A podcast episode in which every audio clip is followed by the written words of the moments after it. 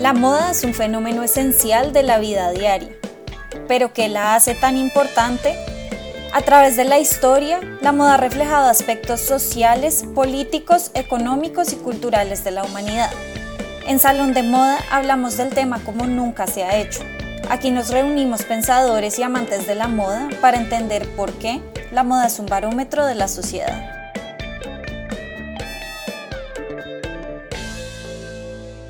Hola a todos y bienvenidos a un nuevo episodio de Salón de Moda. Yo soy Sandra Matei García Rada. Y yo, Laura Beltrán Rubio, y hoy vamos a conversar un rato sobre uno de nuestros temas favoritos, la curaduría de moda y la presencia de la moda en los museos, galerías y espacios similares. Creemos que vale la pena dedicarle un episodio completo a este tema, ya que por un lado, todos somos conscientes de la importancia y de la influencia de las exposiciones de moda, especialmente cuando se trata de grandes espectáculos como las que organiza el Met.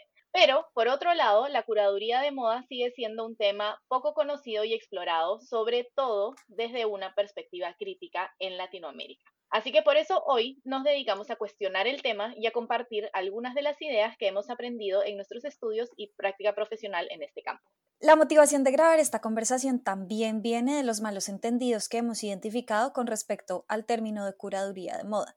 En Latinoamérica específicamente, la palabra curaduría con frecuencia se asocia con las grandes ferias y eventos de la industria, y quienes organizan la sección de diseñadores o la programación cultural de estos eventos es conocido como curador o curadora. También hay, por ejemplo, curadores de tiendas multimarcas o de pop-up stores o de eventos así un poquito más localizados y centralizados. Estas ideas se relacionan muchísimo con el fenómeno más amplio de la aparente democratización o casi que bastardización de la curaduría, Todavía recuerdo una de las primeras conversaciones que tuve con mis colegas de Parsons en una clase guiada por Hazel Clark, en donde debatíamos la idea de que ahora todas las personas podemos ser curadoras. Somos curadoras de un blog, de un feed de Instagram, de un tablero de Pinterest, y hay además un auge de personas que se identifican como curadores culturales o curadores de contenido, de eventos, tiendas, cosas así. No podemos decir que esto no es curaduría porque sí implica en mayor o menor medida el uso de un pensamiento curatorial, pero el hecho de que ahora todos seamos curadores desprestigia el trabajo serio de curaduría que se hace en ciertos espacios culturales. Y para la moda específicamente, esto también puede desprestigiar todo el camino que hemos recorrido desde la museología y los estudios de moda para poder crear exposiciones de moda que sean verdaderamente instructivas y relevantes. Entonces, todo esto es para decir que este tipo de curaduría tan ampliamente concebida realmente no es el tipo de curaduría de moda a la que nos referimos en este episodio. No, la práctica de curaduría a la que nos referimos en este episodio está relacionada directamente con la labor de exhibir moda muy ampliamente concebida en museos, galerías y otros espacios culturales similares. Ahora, así como nosotras no hablamos de diseñadores, entre comillas, genios, como se plantea en la historia de la moda, cuando hablamos de curaduría tampoco podemos referirnos a ella como la labor individual de otro, entre comillas, genio, que crea las exposiciones de moda como si fuera una gran obra de arte clásico. Entonces, la curaduría abarca todo el proceso de planeación y puesta en escena de las exposiciones e incluye un trabajo impresionante de restauradores, conservadores, investigadores y diseñadores, entre otras personas. Y aquí debo insistir en la importancia de conservadores y restauradores para la curaduría de moda, que son los que tal vez quedan más escondidos. Y es que en muchos casos sus prácticas y conocimientos pueden llegar a definir qué es lo que se puede exhibir y cómo se debe hacer. Por ejemplo, si una prenda es demasiado inestable para poder mostrarse al público, por más importante o especial que sea para el diseñador o curador, por lo general son las personas especialistas en restauración quienes tienen la palabra final. Y ya que hablas de exposiciones y conversaciones, creo que es importante mencionar que para nosotras esta también es la esencia de una exposición.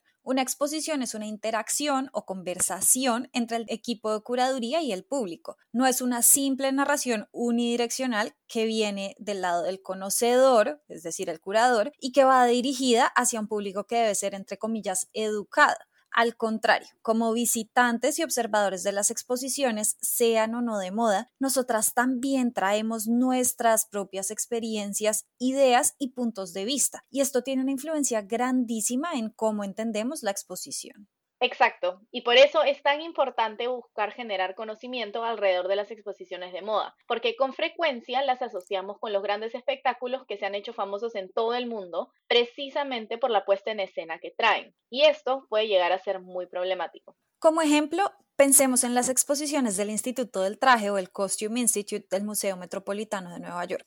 Estas han ganado fama a nivel global, entre otras, por todo el ruido que se hace sobre ellas en redes, sobre todo en relación con la Met Gala, que inaugura la exposición de primavera del Instituto del Traje todos los años durante la tarde del primer lunes de mayo. La fama de la Met Gala es incrementada además por la participación de celebridades de todo tipo en la gala y el documental The First Monday in May, o podríamos traducir algo así como el primer lunes de mayo, seguramente también ayuda a crear toda esta aura de la gala del Met porque muestra todo el proceso de planeación para la versión de esta gala en el 2015 pero con muchísima menos prominencia se muestra la planeación de la exposición que inauguró. Y aquí es donde aparecen los problemas. Primero, porque como decía Lau, la Met Gala se vuelve más importante que la exposición y toda la labor de curaduría que hay detrás de ella. La gente piensa en la fiesta y el espectáculo, el quién fue o no fue y qué usó o no usó, más que en el ejercicio de curaduría, lo que esto implica y cómo podemos aprender a leerlo y entenderlo desde una perspectiva crítica.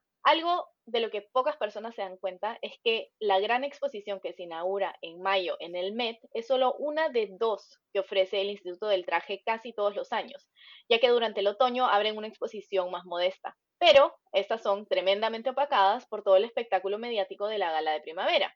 Y además, estas no son las únicas. De alguna forma, hemos llegado a asociar la curaduría de moda casi que exclusivamente con el Instituto del Traje del Met y se nos olvida que hay muchísimos otros museos y equipos de curaduría ofreciendo exposiciones de moda increíbles en distintos lugares del mundo. Esto incluye las exposiciones en el Museo del Traje de Madrid, el Palais Gallier en París, el Museo del Traje en Kioto y el Victorian Albert en Londres y tomando como ejemplo otros museos bastante conocidos.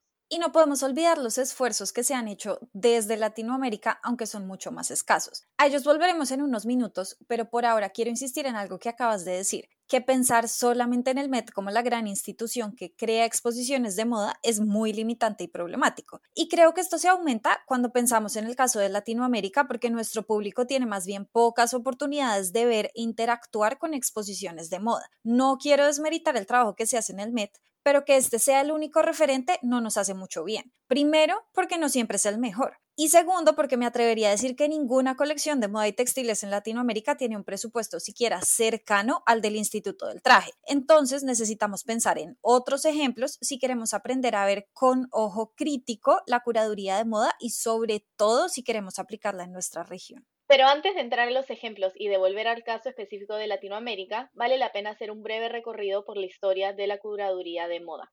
Y cabe aclarar que casi todo lo que se ha investigado y escrito sobre el tema se ha hecho desde la perspectiva europea y norteamericana. Así que esa es la historia que hoy les vamos a contar. Sobra decir que esperamos que muy pronto podamos volver al tema para compartir las versiones latinoamericanas de esta historia. Sí, por favor. A mí no me gusta afirmar que es un trabajo que no se ha hecho porque me he dado cuenta de que muchas de las cosas que se han escrito sobre la moda en distintos países latinoamericanos está por ahí escondido y es cuestión de tiempo para encontrarla y darle visibilidad. Pero si de verdad no se han escrito estas historias, ojalá este episodio sirva como inspiración para alguien que esté por ahí en busca de un proyecto para emprender. Pero bueno, volviendo al tema. El consenso está en que la moda entró a los museos con la llegada del siglo XX. Hay algunos ejemplos anteriores, como una reseña de 1712 y el famoso pabellón de trajes e indumentaria de distintos lugares del mundo que hacía parte de las exposiciones universales de los siglos XVIII y XIX.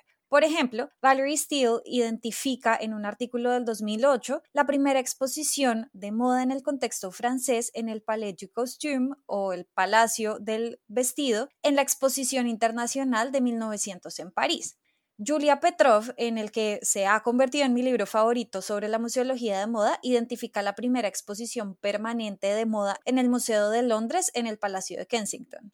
La llegada de la moda a estos museos fue la culminación de un proceso que se empezó a gestar con las colecciones de indumentaria en museos etnográficos desde el siglo XIX. Por esta época también ganaron importancia los que yo llamo museos vivientes, que es mi traducción rudimentaria del Living History Museums, que son unos lugares que a mí me parecen extraños y fascinantes, en donde se pretende recrear el ambiente, los interiores, las costumbres de un lugar y una época determinada. Y vale la pena decir que parte de la razón por la cual me parecen tan fascinantes es porque durante los primeros años de mi doctorado yo viví en un pueblo que tiene uno de estos museos que se llama Colonial Williamsburg. Y la recreación del momento histórico incluye, por supuesto, el vestido de quienes habitaban esos espacios y en muchas ocasiones personas vivas que se visten con las modas de la época. En el siglo XIX adquirieron importancia principalmente en los países escandinavos, pero su importancia se extendió por toda Europa.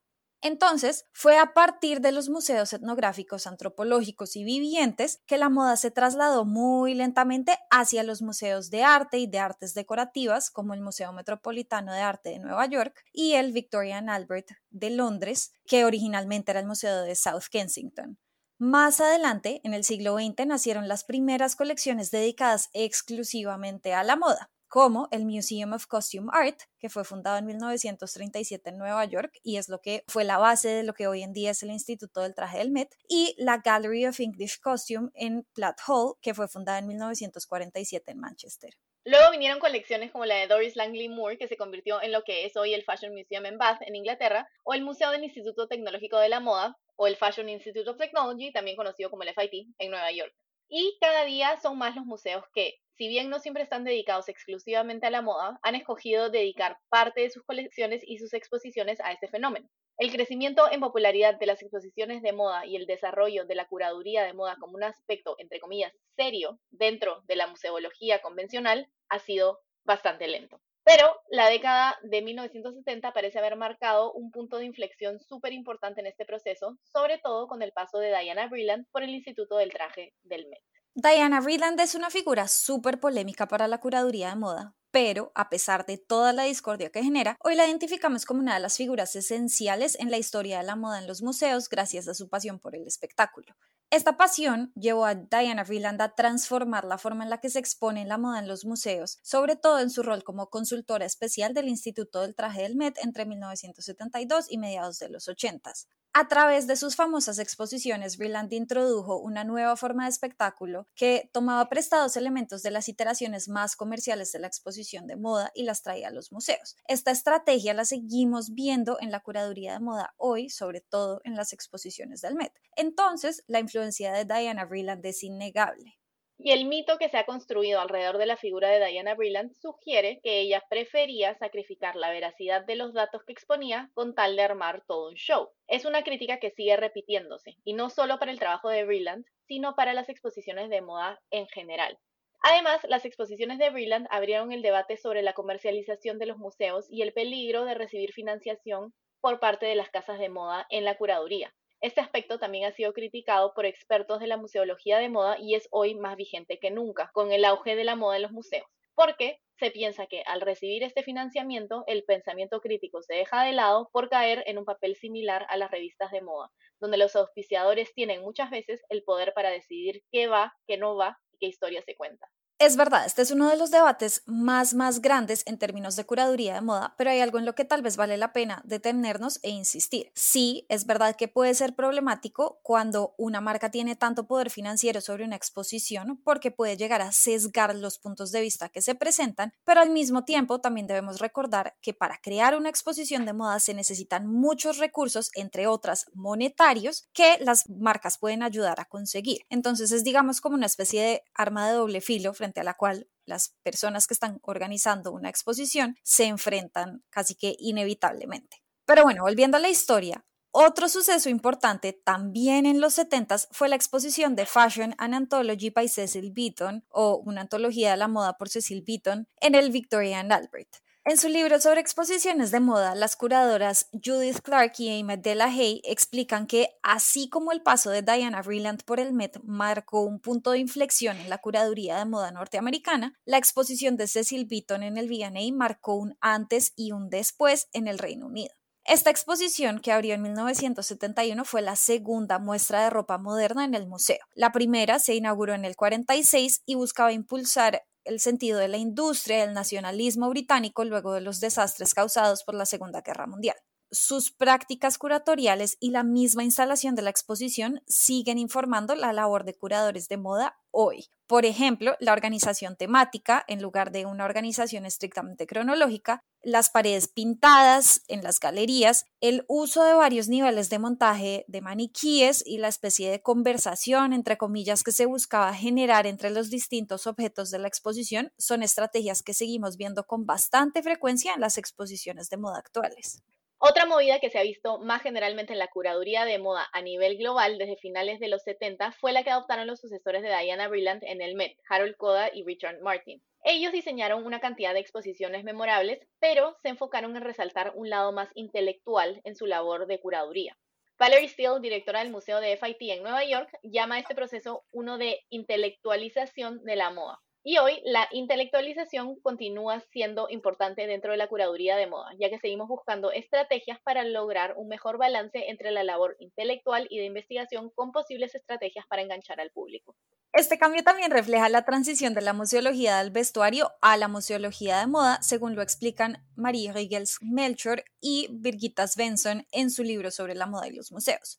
Según ellas, la museología del vestuario se basa en las características individuales de las prendas o los objetos de vestir. La museología de moda, por el contrario, busca atraer nuevos públicos y producir exposiciones que sean estéticamente atractivas. La museología de moda entonces corresponde parcialmente a la faceta más espectacular de las exposiciones que promovió Vreeland en el Met.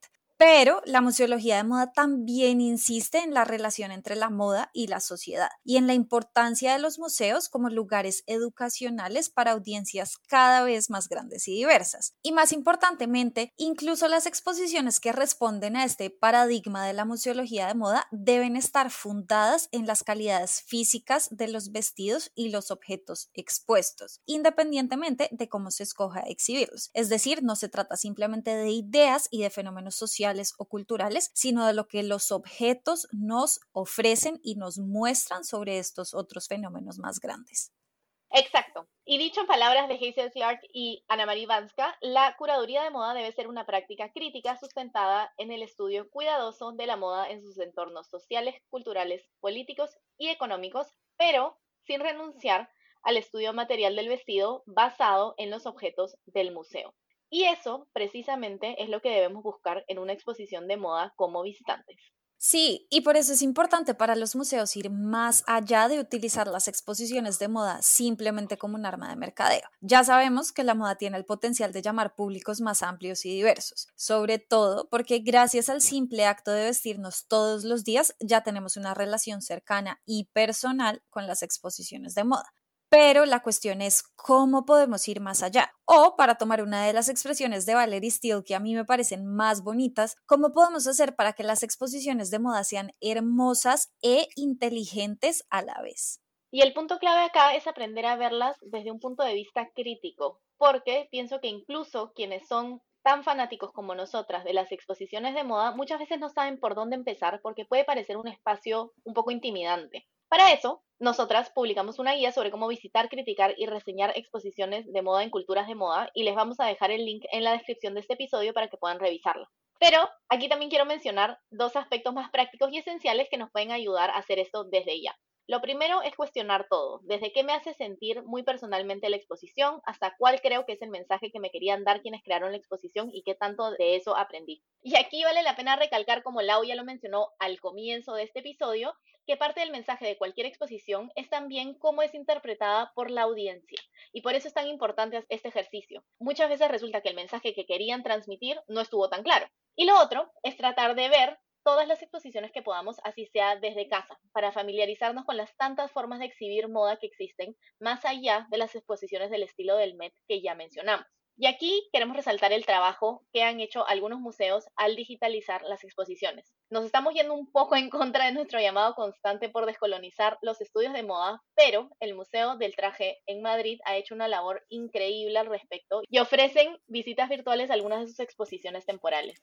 Y para tratar de ver exposiciones en nuestra región también es indispensable, así suena redundante, mantener los ojos súper abiertos. Son más bien pocos los museos especializados en moda, indumentaria y textiles que existen en Latinoamérica, sobre todo si lo que buscamos es que ofrezcan la perspectiva crítica de los estudios de moda más allá de una visión simple y estereotipada como la que ofrecen, por ejemplo, algunos museos etnográficos y de trajes tradicionales o regionales.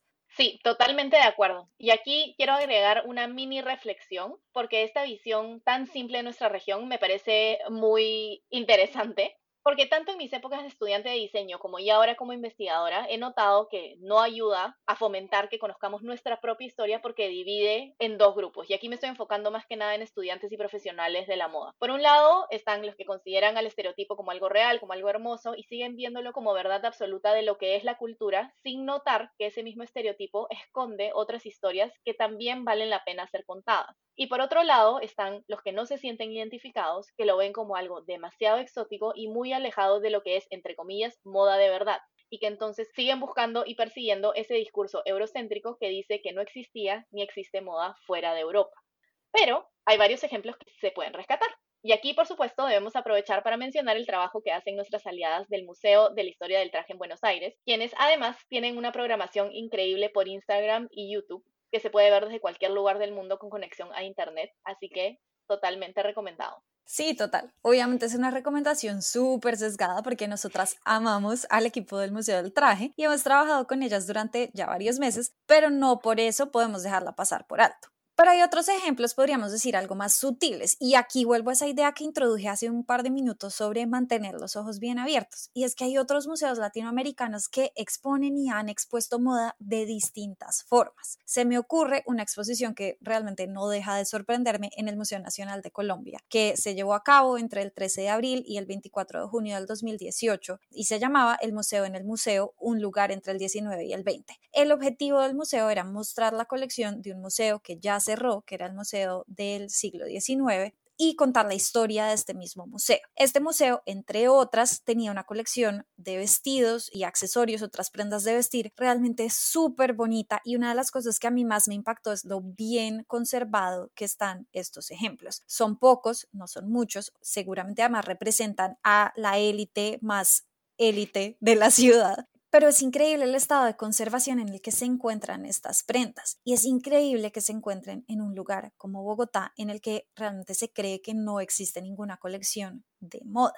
Ahora, el problema de esta exposición, y yo sé que este no era el objetivo de la exposición, pero el problema de esta exposición era que simplemente mostraba los vestidos, digamos que resaltaba un poco el increíble estado de conservación en el que están, se resaltaba se contaba la historia, digamos, más canónica de la moda alrededor de estos vestidos, pero entonces quedan abiertas un montón de preguntas de qué estaba pasando en Bogotá en ese momento, qué pasa si nos salimos del relato europeo y eurocéntrico de la moda que ya Sandra mencionó y cómo podemos entender la moda de formas más locales, que nuevamente, insisto, este no era el propósito de esta exposición y no por eso podemos decir que entonces esta exposición no sirvió para nada o no cumplió con su tarea, porque realmente creo que sí lo hizo, pero obviamente para nosotros que estamos interesados en los estudios de moda, en la curaduría de moda más específicamente, tal vez no termina de responder todas las preguntas, pero igual creo que este es un ejemplo importantísimo de mencionar aquí porque es un gran avance hacia la curaduría de moda en Latinoamérica y es una exposición que tal vez con frecuencia es pasada por alto cuando hablamos de la exposición de moda en museos, cuando no debería serlo porque igual hace parte de esta historia de la moda en los museos en Latinoamérica.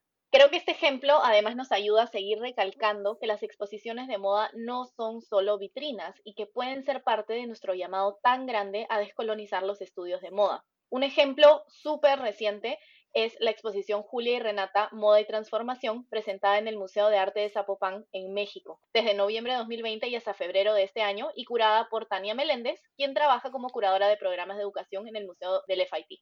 Y Julia y Renata, para quienes no saben, es la marca de las hermanas mexicanas del mismo nombre, Julia y Renata Franco. La fundaron en 1993 con la intención de desvincularse de ideas convencionales de lo que es, entre comillas, el buen gusto, y han sabido experimentar a lo largo de los años para mantenerse vigentes en la industria sin perder su esencia. Entonces, para nosotras, son una marca increíble no solo estéticamente, sino también por su historia. Y esta exposición exploró justamente esto, su recorrido y evolución a lo largo de los años. Ahora, si volvemos al año de su fundación, que es 1993, y pensamos en la historia canónica de la moda, podemos recordar que en los 90 hablamos de Gianni Versace, de Miuccia Prada, tal vez como alguien más revolucionaria, Rei Kawakubo. Y esto es solo por dar algunos ejemplos. Pero lo que sí es que no hablamos de diseñadores latinoamericanos.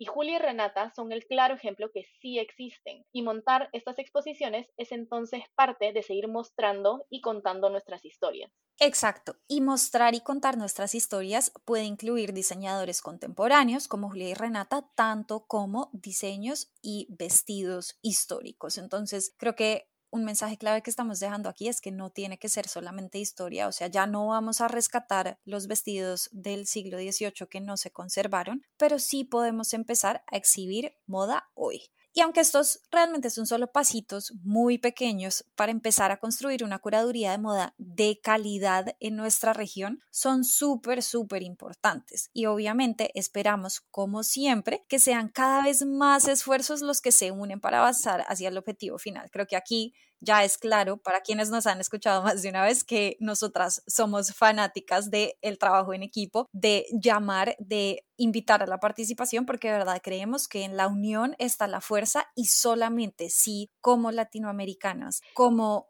interesadas en los estudios de moda nos unimos, vamos a poder lograr muchísimo más. Totalmente de acuerdo. Y ese es un objetivo que compartimos y por el que sin duda vamos a seguir trabajando juntas en los próximos años. Así que probablemente tendremos noticias de nosotras en ese tema Esperamos que muy pronto. Pero si hablamos del futuro de las exposiciones de moda en Latinoamérica, también debemos ir más allá de simplemente pensar en cómo hacer para aumentar su número o la cantidad de personas que las visitan. Debemos también pensar en cómo estas exposiciones contribuyen a través de sus representaciones a la construcción de la memoria colectiva y la creación de las múltiples historias latinoamericanas. Entonces, es una labor que se debe emprender con muchísima responsabilidad. Y aquí quiero recalcar una vez más que tenemos que entender, como ya lo hemos mencionado a lo largo de este episodio, que hay muchas maneras de exhibir moda más allá de las superproducciones del Met.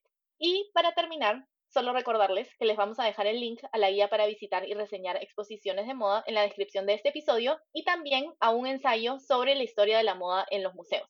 Y ya lo último, contarles que en octubre Lau y yo estaremos en una conferencia de la Association of Dress Historians, en español es la Asociación de Historiadores del Traje, presentando justamente nuestras investigaciones sobre este tema. Así que pueden esperar más noticias de esto muy pronto. Como siempre, muchísimas gracias por escucharnos. Saben que queremos escuchar sus comentarios, sus reflexiones, así que pueden unirse a esta conversación a través de nuestras redes. Y nosotras los esperamos en un próximo episodio de Salón de Moda. Salón de Moda es producido por Culturas de Moda en alianza con Moda 2.0. Agradecemos a Fer Cárdenas por la música, a John Jairo Varela Rodríguez por el diseño gráfico y a Maca Rubio por la edición del audio. No olviden suscribirse al podcast si les gustó este episodio. Nos pueden seguir en redes como arroba culturas de moda y arroba moda 2 subraya 0.